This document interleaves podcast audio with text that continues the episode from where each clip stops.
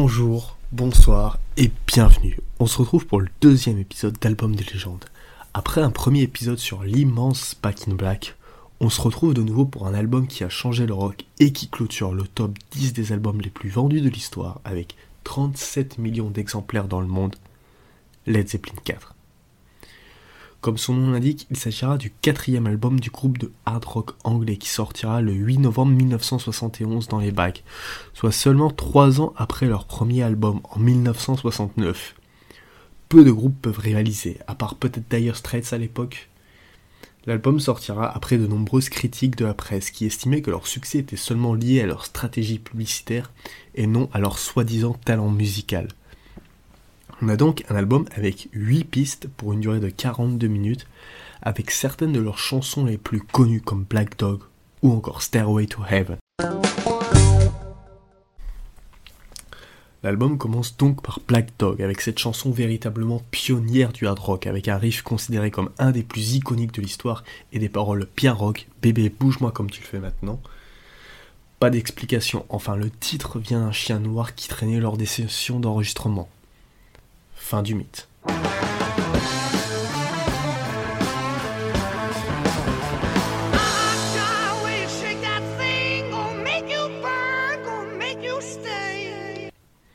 La deuxième chanson, Rock and Roll, qui, bon comme Black Dog, classique du rock qu'on aurait pu retrouver dix ans plus tard sans aucun souci.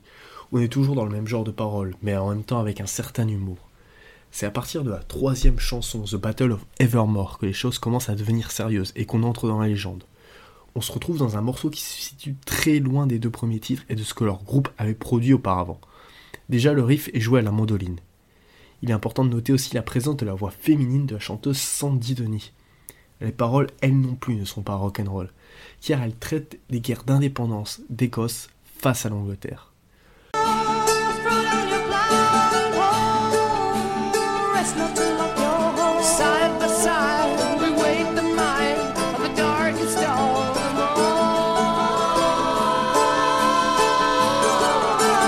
Vient ensuite la quatrième chanson dont j'ai évoqué le nom dans l'intro, Stairway to Heaven considérée par Jimmy Page comme la foutue chanson de mariage.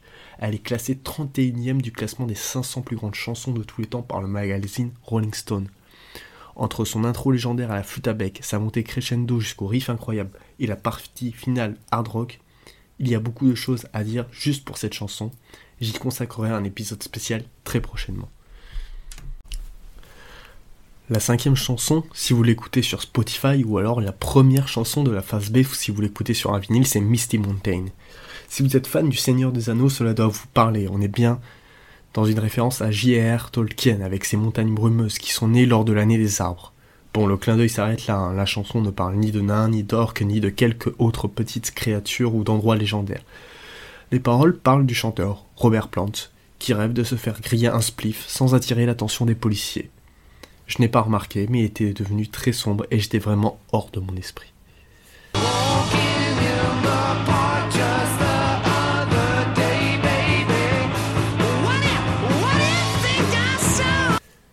Enfin, on arrive dans les trois dernières chansons. Four Stick, pour commencer, littéralement 4 baguettes en français, tient son nom du fait que la chanson est jouée à la batterie non pas par deux baguettes, mais bien avec quatre. Inspiration quand tu nous tiens, célèbre aussi pour son alternance de riffs avec les signatures rythmiques 5-8 et 6-8, des signatures qui parleront aux musiciens.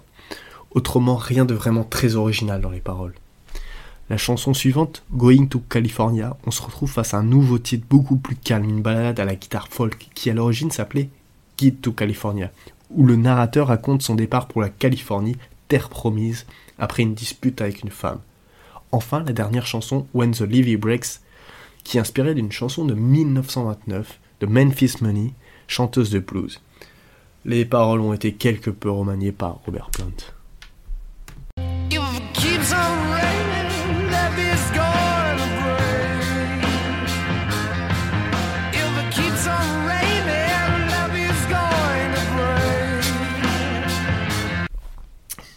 Maintenant qu'on a fait le tour des chansons, ce qui est important, c'est sa pochette. Contrairement aux trois premiers albums, il n'y a aucune inscription sur la pochette faisant référence au groupe, ou encore au nom de l'album.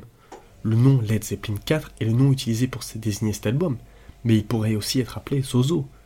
En effet, sur la pochette, on peut observer un vieil homme portant un fagot. photo qui a été prise dans un HLM en destruction de lait. Mais surtout, ce qui est important, c'est ces quatre signes distincts qui ont été choisis par les membres du groupe.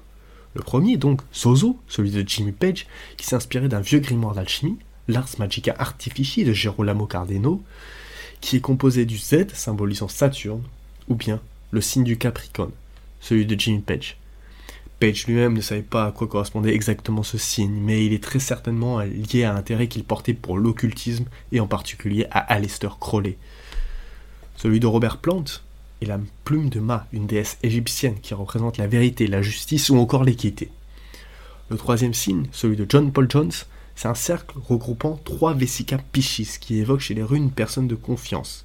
Enfin, le dernier signe, celui de John Boram, ces trois cercles qui s'entrelacent, qui soit peuvent représenter la trinité Père, Mère, Enfant, ou alors une batterie si on regarde du dessus, ou plus légèrement, ça pourrait être le logo d'une marque de bière.